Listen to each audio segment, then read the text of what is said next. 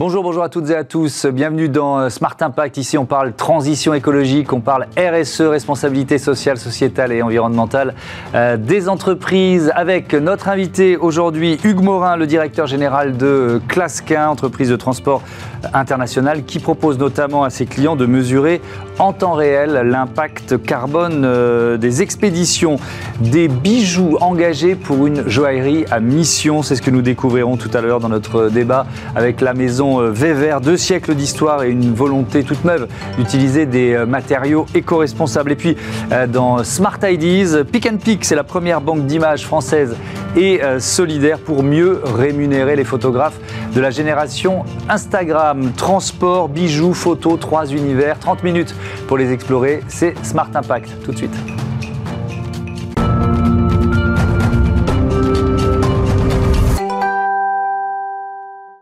Bonjour Hugues Morin, bienvenue. Vous êtes donc le directeur général de Clasquin. Votre métier, c'est la logistique. Vous êtes basé à, Lyon, mais euh, présent dans combien de pays? Et puis pour bien prendre conscience, où sont vos, plus grands bureaux euh, opérationnels aujourd'hui?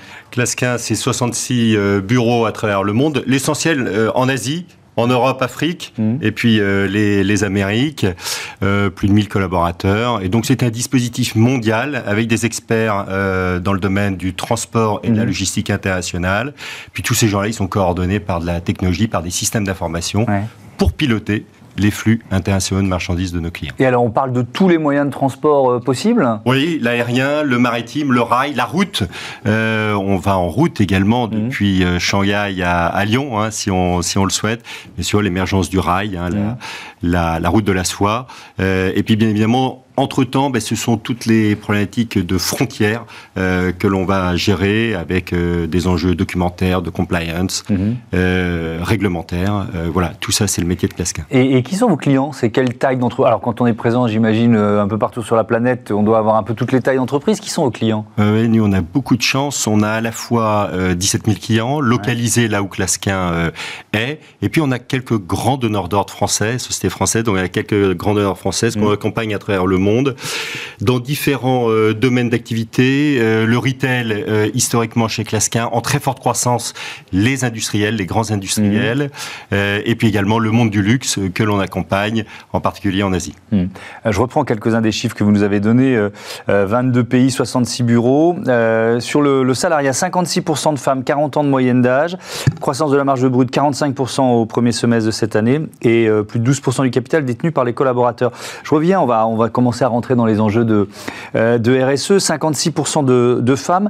Euh, est-ce qu'elles sont présentes aussi dans les postes de direction? Comment ça se. Ou est-ce qu'il y a ce fameux plafond de verre qu'on n'arrive pas à briser chez vous aussi? Oui, oui, 56% de femmes. On est dans des métiers euh, dans lesquels on retrouve beaucoup de femmes, hein, de mmh. manière générale. Et puis chez Clasquin, ben, on a une volonté de voir apparaître les femmes à tous les niveaux. En particulier, ben, c'est le cas dans la gouvernance de l'entreprise, au mmh. conseil d'administration, avec plus de 50% de femmes présentes. Et puis, dans tous les postes de management de l'entreprise. Ça a démarré par les ventes et puis, au fur et à mesure de la vie de l'entreprise, on a favorisé les passages de la vente vers le management. Et donc, on retrouve aujourd'hui euh, peu près partout euh, des femmes euh, à la tête de nos centres de profit, de nos PNL. Ouais. 12%, plus de 12% du capital détenu par les collaborateurs, ça aussi, c'est un enjeu stratégique, un enjeu important? Alors ça, c'est un grand dada de l'entreprise, mais on a beaucoup bossé pour, pour ça. Ça a cessé de se renforcer, y compris depuis l'entrée en bourse de, de Clasquin. Donc c'est une volonté stratégique à la fois d'avoir des salariés engagés dans l'entreprise et un des moyens, c'est de leur ouvrir le capital, à la fois au niveau de la SA, au niveau de la société qui contrôle mhm. l'ensemble des filiales de Clasquin, euh, mise en place de politiques d'employee de, de, shareholding, euh, et puis exactement d'executive shareholding, donc divers plans qui nous ont permis de monter euh, l'actionnariat des, salariés. Aujourd'hui, 70% des collaborateurs de Clasquin en France sont actionnaires de Clasquin. Mm. C'est une grande fierté pour nous. Alors, je voudrais qu'on fasse un focus sur le transport maritime. 3% des émissions mondiales de, CO2 proviennent du transport maritime.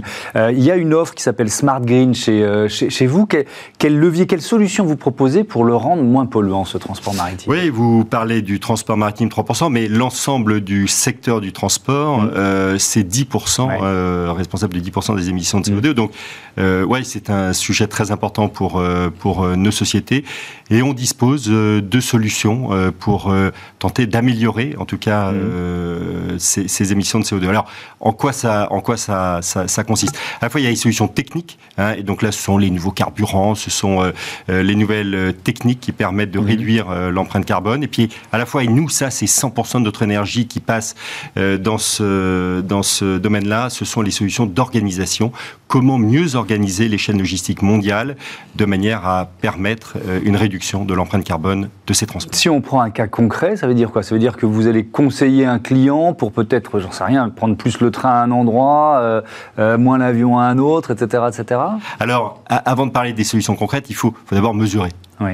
Hein, euh, quels, sont les, quels sont les rejets carbone mmh. Donc, on a ça, c'est de la technologie. Donc, on a bâti de la technologie qui vous permet de mesurer l'empreinte carbone de chacune des transactions, 300 000 transactions réalisées quasiment en temps réel en temps réel. En temps réel, oui.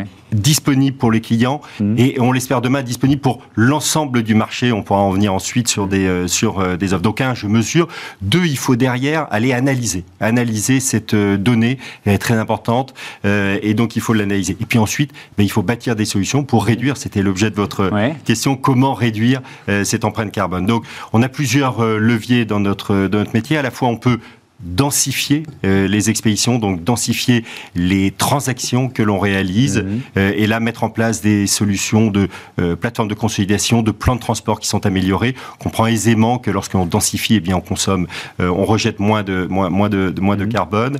la deuxième chose, c'est le report modal. Effectivement, vous en parliez, le report modal. il y a une très grande différence de rejet d'émissions entre le maritime et l'aérien, un facteur de 1 à 50 entre le maritime et la et la route, de 1 à 20, et puis entre le maritime et le rail, de 1 à 3. Euh, donc on a des possibilités où les, chargeurs ont plusieurs options mhm. euh, pour euh, réduire leur empreinte carbone. Et puis pour, pour finir, les distances, il faut réduire les distances, ce serait important. Et puis réduire le vide, hein, ne pas rouler à vide, c'est très ne pas transporter du vide. C'est aussi la question de l'emballage, ça, et de la, et de la, de la, chasse au, de la chasse au vide. Mais je, reviens à la, question du transport maritime parce que chez vos clients, il y a forcément euh, des enjeux de rapidité. Et, ces enjeux de rapidité, ils sont liés à nos demandes de consommateurs de rapidité. On doit peut-être aussi changer un peu nos comportements. Mais donc, euh, quand vous dites on va, on va pas prendre l'avion, mais on va prendre le bateau ou le train, pardon, c'est peut-être des questions de béotien, mais il y a forcément un impact euh, sur la rapidité du transport. D'où les, les challenges pour les, les, chargeurs. Effectivement, c'est trouver le bon compromis entre mm l'empreinte carbone et puis bien évidemment les enjeux de la supply chain. Les enjeux de la supply chain, ils sont de trois natures. À la fois la réactivité, le time to market. Mhm. Je dois livrer, hein, ah je dois livrer vite. Et donc, euh, comment on éduque les comportements euh, des individus euh, de manière à, être plus responsable. Ça, c'est un premier. Mais pour l'instant, on vous demande d'aller de plus en plus vite. Alors, clairement. Pas nécessairement. Pas nécessairement. On voit bien que la, la rapidité, elle est, elle est dépendante de tout un tas de choses, notamment de la prévision. et là, la technologie vient au service mhm. des, des industriels de manière à mieux prévoir, avoir les stocks positionnés euh, de manière plus cohérente avec mmh. les marchés et donc d'être à la fois réactif tout en étant euh, plus, euh, plus responsable. Mmh. Euh, sur sur le, le, transport maritime, réduire la vitesse des bateaux, c'est une option, ça? Alors, les bateaux, ils ont réduit leur vitesse dramatiquement post-Covid. Ils ont, ils ont tendance à réaccélérer. On essaye de les faire réaccélérer actuellement pour mmh. une, une, raison principale, c'est que les chaînes logistiques mondiales, elles sont très perturbées.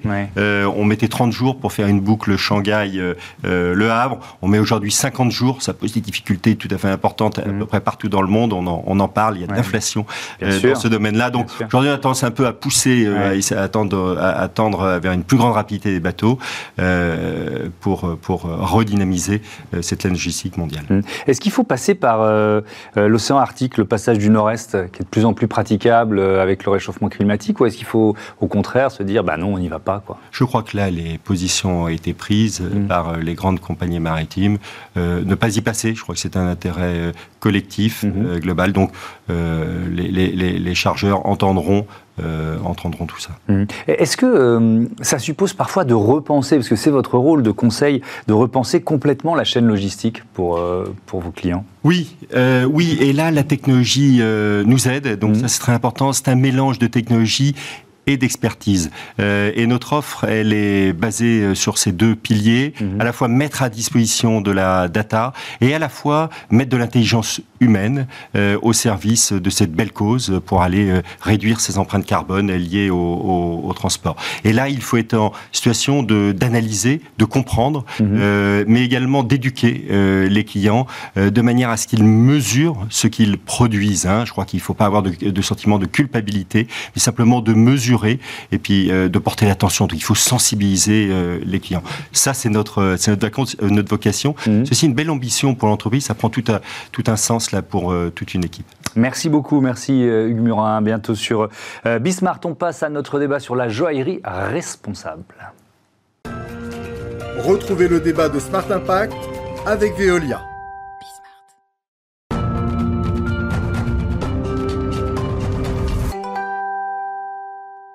Des bijoux, de la joaillerie responsable. Voilà le thème de notre euh, débat. Je vous présente euh, mes invités. Euh, Camille Weber, bonjour. Vous êtes la présidente de l'entreprise qui porte votre nom, septième génération, Weber. Bonjour Céline Dassonville. Bienvenue, la fondatrice d'EtiWork. C'est quoi, vous nous rappelez EtiWork en quelques mots pour commencer Un studio d'impact mhm. qui aide les entreprises à accélérer leurs décisions pour un impact social et environnemental meilleur dans le secteur du luxe et spécialement dans le secteur de la joaillerie. Et, et notamment des podcasts à, découvrir. le dernier ou l'un des derniers consacré à, l'entreprise Vévert, c'est ça, la maison Vévert Oui, alors euh, pourquoi un podcast euh, sur l'entreprise euh, Vévert mmh. Parce que l'entreprise Vévert est la première entreprise de joaillerie, entreprise à mission. Et donc elle a placé au cœur de sa stratégie mmh. une volonté d'impact à la fois social, environnemental et territorial. Alors justement, Camille Vévert, pourquoi ce, ce choix avec, je le disais, avec votre frère Damien C'est la septième génération de cette maison de joaillerie qui est basée qui est né à Metz, en, Lorraine. Euh, pourquoi une entreprise à mission? De quand elle date cette décision? Et c'est quoi la, voilà, la volonté et la stratégie qu'il y a derrière? Alors Weber, en effet, euh, est né euh, il y a 200 ans maintenant, en 1821, à Metz, et a fermé en 1982 rue de la Paix. Mhm. Et Weber est vraiment très connu, notamment pour la période Art Nouveau, qui s'étend de 1890 environ à 1914 où la maison a gagné quatre grands prix aux expositions universelles. Et la période Art Nouveau, c'est quoi? Eh bien, c'est euh, un mouvement qui a secoué totalement les arts décoratifs et notamment la joaillerie en introduisant des nouvelles matières qui mhm. jusqu'alors n'étaient jamais utilisées, euh, comme la corne, comme l'ivoire, euh, comme l'émail, etc. Et c'est vraiment l'apparition d'un nouveau bijou qu'on appelle le bijou moderne. Et la Ligue d'ailleurs a beaucoup travaillé avec Weber. Et lorsque j'ai voulu relancer la maison avec mon frère, euh, donc ça fait depuis quand même deux ans et demi qu'on travaille euh, dessus, je voulais également proposer une joaillerie différente en fait. Euh, c'est le même esprit. Quoi. Le même esprit, mmh. avoir cette philosophie finalement de l'art nouveau et de proposer une joaillerie différente. Donc à l'époque, pour moi, c'était indispensable de proposer une joaillerie responsable de l'homme et de la nature. Mmh. On n'en parlait pas beaucoup puisque c'était le tout début euh, du Covid euh, en Chine. Donc très rapidement, euh, on s'est porté vers les diamants de laboratoire. Donc, mhm. ce sont des diamants mais qui ne sont pas extraits des mines. également de l'or recyclé et on voulait que tout soit fabriqué en France avec cet objectif qui est valoriser le savoir-faire français et le patrimoine français. On a regardé ce qui semblait être le, le plus adéquat en termes de forme juridique ou de statut ou de label et on a découvert le statut d'entreprise à mission qui répondait euh, totalement en fait à, notre, à notre vision. Mmh. Mais alors quand, on dit ça, si on ouvre un peu le capot, là, le, moteur de la maison euh, euh, euh, il faut les trouver les, matériaux. l'or recyclé, c'est quoi? C'est l'or qu'il y a dans nos, nos, smartphones par exemple? Il y en a, tout, il y en a des, des, des, voilà, des toutes petites quantités. Il y a une filière qui existe. Comment, comment vous sourcez ces matériaux? C'est vrai aussi pour le diamant de synthèse d'ailleurs. Alors en fait, au niveau de l'or recyclé, vous, vous avez des affineurs qui ne travaillent que de l'or euh, recyclé et qui ont un label euh, qui s'appelle donc c'est le RJC COC Chain of Custody mhm. et qui permet donc de s'assurer que l'or que vous utilisez est bien justement de euh, voilà de, de l'or qui provient soit de vieux bijoux qu'on appelle broutilles, soit des mines industrielles. Donc c'est ce dont vous venez de parler, des éléments d'or qui sont dans des matériaux électroniques ou alors il y a même également du dentaire. Et vous avez donc ce fameux label RJC COC qui s'assure que donc l'or que vous utilisez correspond correspond bien de l'or recyclé. Mhm. on reviendra sur diamant de synthèse, mais Céline Dassonville, c'est un, un, virage qui est encore très minoritaire dans le secteur du luxe, ou finalement ça commence à emporter le secteur alors je dirais que l'arrivée de marques nouvelles qui placent au cœur euh, de leur stratégie euh, l'impact et des matières aussi qui offrent euh, une émancipation de la mine a bousculé un petit peu le secteur de la joaillerie. Et donc dans les marques traditionnelles, plus établies, grands acteurs qui ont des chaînes de sous-traitance beaucoup plus complexes avec des quantités quand même beaucoup plus importantes, mhm. ça commence en fait à émerger et on a vu en octobre la naissance d'un Watch and Jewelry Pact, initiative 2030. Cartier et Kering qui sont euh, à l'origine de, ce mouvement, c'est ça? Voilà, avec le groupe Richemont, Kering et le RJC, donc, euh, dont tu as parlé, qui est, l'acronyme du Responsible Jewelry Council, mhm. euh, bah, qui vise à inviter toutes les marques petites ou grandes, acteurs du secteur, à gérer euh, les enjeux de sous-traitance euh, qui ont un impact mhm. environnemental fort, donc notamment la mine, c'est quand même un des plus gros impacts. Donc on peut s'en émanciper, choisir des matières nouvelles, et euh, on peut le faire aussi en ayant des garanties, parce que je crois qu'il y a diamant de laboratoire et diamant de laboratoire, il y a diamant de mine et diamant de mine, c'est-à-dire toute mine n'est pas identique. Tout laboratoire qui fabrique des diamants n'utilise pas la même énergie, n'utilisent pas les mêmes, les, mêmes garanties. Donc on mm. est dans un secteur qui est extrêmement symbolique. Parce que la preuve d'amour se doit d'être exempte euh, euh, de, de, de, de, de, salir la nature oui, ou alors de pas Une question qu'on ne se posait pas il y a quelques années, mais aujourd'hui c'est devenu essentiel. Voilà, Et, la transformation chez les grands acteurs, elle commence, mm. mais c'est les petits euh, qui placent au cœur de leur moteur ce sujet dans euh, leur acte de création. Mmh, donc c'est oui, effectivement, l'objectif c'est 2030, horlogerie et joaillerie 2030. Mais euh, si, je prends la logique euh, qu'on vient d'évoquer sur l'or recyclé, si toutes les grandes maisons s'y mettent, il y a la matière première ou pas? Bah, il y a plus d'or au-dessus qu'en dessous de la terre, tout simplement. Bon, donc il donc, y, a, donc y a moyen. Il y a des réserves qui ont d'ores et déjà été extraites. Donc en fait, c'est absolument pas euh, un sujet. Après, il y aura mm. toujours de l'extraction aurifère puisque l'or, forcément, c'est de la monnaie d'échange. Mm. Euh, mais c'est vrai que nous, euh, chez Wever, on s'est dit autant utiliser l'or qui existe déjà. Ouais. sur là, je, je, reviens sur le sujet, c'est il y a or recyclé et or recyclé. C'est-à-dire qu'il y a certaines chaînes de sous-traitance de l'or recyclé qui en fait continuent à accepter quand même de l'or dit illicite. Mhm. Et il y a eu un scandale, c'était l'été dernier, Valcambi, qui est un des affineurs euh, notoires euh, de la joaillerie, a quand même eu dans sa chaîne d'or recyclé de l'or euh, qui était de mine et de l'or dit illégal ou hors sale. Mhm. Donc, le vrai Donc attention au label, c'est ça? Attention Alors, attention aux références. L'or recyclé, c'est bien, mais l'or recyclé ne résout pas le problème des, de l'extraction orifère illégale avec les pollutions au mercure. Donc abandonner complètement la mine quand on mhm. est un acteur significatif, c'est-à-dire qu'on a une part de marché très importante dans enfin dans l'or et donc l'extraction euh, serait, euh, je pense, euh, quelque chose de contre-productif. Camille Weber, qu'est-ce que ça vous inspire cette, cette initiative qui, qui, embarque les plusieurs géants du, du secteur? Moi, je, je, trouve que c'est une très belle initiative. Euh, parce que je pense qu'en effet, euh, aujourd'hui, euh, c'est très important qu'il y ait un cercle vertueux autour de la joaillerie. On propose des bijoux qui sont magnifiques, on propose du beau, et il faut s'assurer en fait que les matériaux que vous utilisez reflète également finalement la beauté du bijou euh, que vous allez euh, que vous allez offrir. Donc je, je, trouve ça, je trouve que c'est une belle initiative et, ça permet de faire bouger les choses. Il faut que tout le monde aille dans ce sens-là. les, diamants de synthèse, euh, c'est une nation en, en parlait. Là, là, aussi, vous avez quoi? Vous avez il y a, y, a y a, la filière en France, puisque vous dites on, on fabrique en France. Il y a des fournisseurs français ou c'est une technologie qui est plutôt mise en œuvre ailleurs? Alors la technologie du diamant de laboratoire est vraiment une technologie qui est extrêmement compliquée. Il y a mhm. des très fortes euh, barrières euh, à l'entrée. C'est vraiment ce qu'on appelle le génie euh, humain. Et aujourd'hui, il y a une dizaine en fait de producteurs de diamants de laboratoire. Il y a un producteur en France qui s'appelle Diam Concept et euh, aujourd'hui, euh, Diam Concept produit euh, des diamants de qualité joaillère, mais c'est encore très compliqué. Donc, ils ne parviennent pas encore à faire tous les volumes. Donc, ça sera le cas, je pense, dans un an, un an et demi. Mhm. Et raison pour laquelle aujourd'hui, on ne peut pas se sourcer entièrement auprès de Diam Concept au niveau de nos diamants. Donc, on se source en fait auprès des producteurs de diamants. Donc, il y en a aux États-Unis, il y en a en Russie, il y en a en Inde, mais on, ne se source que auprès de producteurs qui sont ce qu'on appelle SCS et qui affichent une empreinte carbone qui est nulle. Hmm. Euh, il y a une autre matière première éco-responsable, j'ai découvert ça, c'est l'ivoire végétal. C'est quoi l'ivoire végétal? Je bien vous entendre là-dessus. Alors l'ivoire végétal, en fait, c'est un fruit qui euh, provient en fait d'un arbre. Je crois que c'est le tsonga. J'espère que je me trompe pas.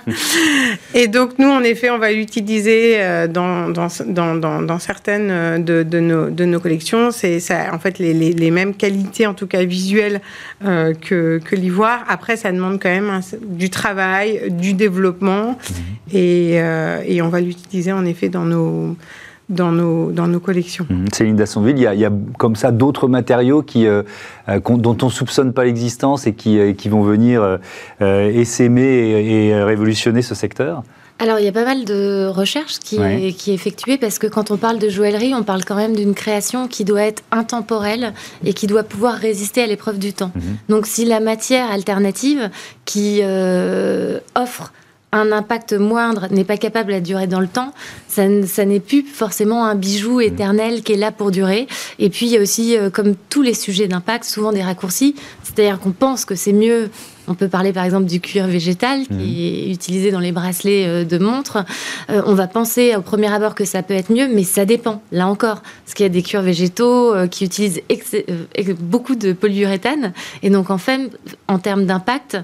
c'est pas exactement le même compromis. Donc je dirais oui, il y a beaucoup de recherches, il y a beaucoup d'innovations. je pense que celle sur le diamant est la plus notoire, puisque le diamant est quand même iconique de la de la joaillerie, mais y a des recherches aussi pour avoir un acier euh, parce que si on regarde le secteur de la montre, il y a beaucoup d'acier quand même qui est utilisé en termes de volume, qui a un impact moindre. On travaille aussi beaucoup sur euh, le sujet des teintures sans chrome. Donc euh, c'est à la fois palpitant, mhm. parce qu'il y a plein de choses à faire. Et puis je crois qu'il y a aussi le sujet de la traçabilité, qui est en train d'être un sujet sur lequel les marques se mobilisent toutes, puisqu'aujourd'hui on est sur un secteur où sur les pierres de couleur naturelle et aussi sur les diamants, il n'y a pas vraiment de traçabilité. Donc des technologies comme la blockchain mhm. peuvent venir apporter des solutions à des euh, dispositifs qui doivent avant tout opérer sur le terrain. Mmh. Euh, dernier mot sur le. Je reviens sur cette euh, logique du, du fabriqué en France. Les savoir-faire, ils existent encore. On est suffisamment euh, bien placé dans l'industrie du luxe. Il y a, pas, vous n'avez pas eu de souci de ce côté-là? Je trouve ça très très bien que vous en que vous en parlez parce que pour moi, en fait. le vrai sujet également, joaillerie, c'est la valorisation du savoir-faire français. Mmh. Parce qu'aujourd'hui, en fait, il y a très très peu de marques et de maisons qui fabriquent tout en France on sait pourquoi, on sait parce que c'est beaucoup plus cher de fabriquer en France. Mhm. Nous, chez Weber, on n'a pris qu'un parti pris de valoriser le savoir-faire français, le patrimoine euh, français. Et aujourd'hui, bien évidemment que le savoir-faire joaillier en France est là, mais il faut l'aider à le pérenniser. C'est pour ça qu'on travaille euh, avec nos ateliers en France. On a remis au goût du jour une technique ancestrale qui n'est plus utilisée, qui est l'émail plique à jour. Et là, on travaille avec la meilleure ouvrière euh, de France. Mhm. Tous nos écrins sont fabriqués en France dans un petit cabinet, euh, dans un petit atelier euh, de façon euh, artisanale. Donc si pour nous c'était vraiment hyper important que Wever, qui est une grande maison de joaillerie historique française, se réveille rue de la Paix de façon éco-responsable et qu'elle soit 100% française en valorisant le savoir-faire français. Merci beaucoup, merci à, toutes les deux. On passe tout de suite à Smart IDs, une start-up à l'honneur comme tous les jours. Smart IDs avec BNP Paribas Découvrez des entreprises à impact positif.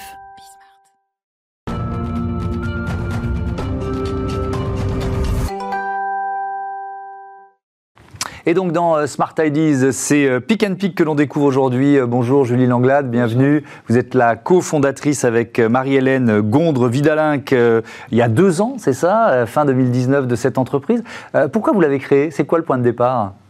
Déjà, merci de m'accueillir. Je suis ravie d'être ici avec vous euh, aujourd'hui. Vous aviez reçu d'ailleurs il y a quelques mois euh, mon associée mhm. Marie-Hélène. On a créé Pick and Pick parce qu'on voulait créer un modèle alternatif de banque d'images. Euh, Pick and Pick est une banque d'images française solidaire certifiée Bicorp. Mhm. Et on est allé chercher une nouvelle génération de photographes qui prennent des images dans la vie, des images authentiques, des images instantanées et qui sont aussi une génération engagés pour qui il est important que leurs images portent un message, que leurs images racontent une histoire, que leurs images mettent en lumière les enjeux sociaux, sociétaux et environnementaux. Mmh. Est-ce que c'est là, c'est ce qu'on symbolise ou, schématise par la génération Instagram ou par les Instagrammeurs C'est un peu ça? Oui, c'est vrai, vous avez raison. Cette génération est une génération qui est très présente sur euh, les réseaux sociaux. Euh, donc c'est vrai que c'est une génération qui euh, possède pour la plupart un compte Instagram mmh. avec des communautés petites ou grandes. On est allé chercher vraiment des talents qui euh, sont de, voilà, des talents jeunes et nouveaux, et puis des talents qui sont très, euh, avec une forte notoriété, effectivement, sur Instagram. Mais, mais euh, la question centrale, c'est la question de la rémunération, évidemment, des, des photographes. C'est aussi ça, le, le, le, modèle de, de Pick and Pick. Qu'est-ce que ça change en comparaison des banques d'images traditionnelles? C'est vrai, vous avez raison, c'est une question qui est cruciale, et c'est mmh. d'ailleurs pour ça qu'on a créé Pick and Pick. On a voulu créer un modèle à impact qui rémunère équitablement les photographes, puisque à chaque vente de photos, on reverse 50% à nos photographes quand, en moyenne, sur le marché des banques d'images, le photographe reçoit 20 à 30%. Mhm. Et puis, on a voulu intégrer la solidarité dans notre modèle en reversant 5% à huit partenaires associatifs tels que la Fondation Abbé Pierre, France Alzheimer, Premier de Cordée ou mhm. encore Action Enfance. Mais alors, c'est quoi votre modèle économique? Comment vous gagnez de l'argent? Pick and Pick touche 45% à chaque vente de photos. Donc notre modèle, il est transparent euh, et, et, il est euh, unique. Ouais. et il fonctionne? Deux ans après. Oui, aujourd'hui, euh, nous sommes euh, très heureux parce que nous lançons un appel à projet photo avec des partenaires et un jury euh, incroyable. nous avons réuni des annonceurs, des agences de communication qui sont tels que le groupe Orange, tels que BNP Paribas. et on compte parmi nos clients des agences de communication de petite ou grosse taille et des annonceurs qui souhaitent communiquer autrement. C'est quoi cet appel à projet dans le détail? Le Pick for Change, c'est un appel à projet qu'on a décidé de lancer et qui est lancé d'ailleurs depuis le 22 novembre pour faire bouger les représentations dans la communication. Euh, l'idée de cet appel à projet, et il s'articule autour de quatre thématiques. Euh, la première thématique, c'est la thématique du handicap. Mhm. La deuxième thématique est celle euh, de la mixité et de la diversité. La troisième est celle de la finance durable et la quatrième est celle de l'environnement comment réinventer, notamment sur la finance durable mhm. et l'environnement qui ont un registre iconographique très proche, comment réinventer les illustrations qu'on a en tête, telles que la pousse dans la main, telles que le, puzzle vert, telles que la planète mer, mhm. la planète Terre, pardon, dans les mains.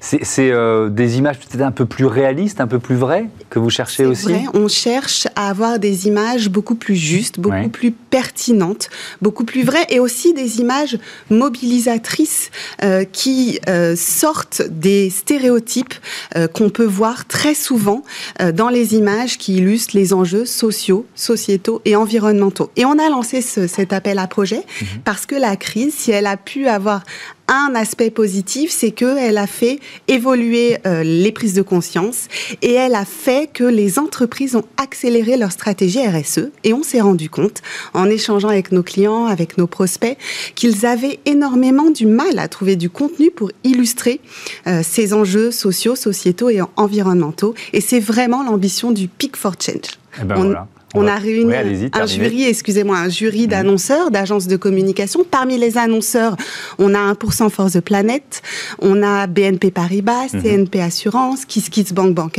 Co, Lita.co, et des agences, et le groupe Orange, et des agences euh, telles que Beer euh, The Good Company, le groupe Publicis, DPS Cinedo, et des experts de l'image, parce que pour les photographes, c'est très important, euh, tels que l'Association nationale des iconographes, le collectif les iconographes et enfin Polka, qui est aussi notre partenaire média, aux côtés d'influenciers. Merci beaucoup, Julie Langade. Bon vent à euh, and Pick. Voilà, c'est la fin de cette euh, émission. Merci à toutes et à tous de votre fidélité. À demain.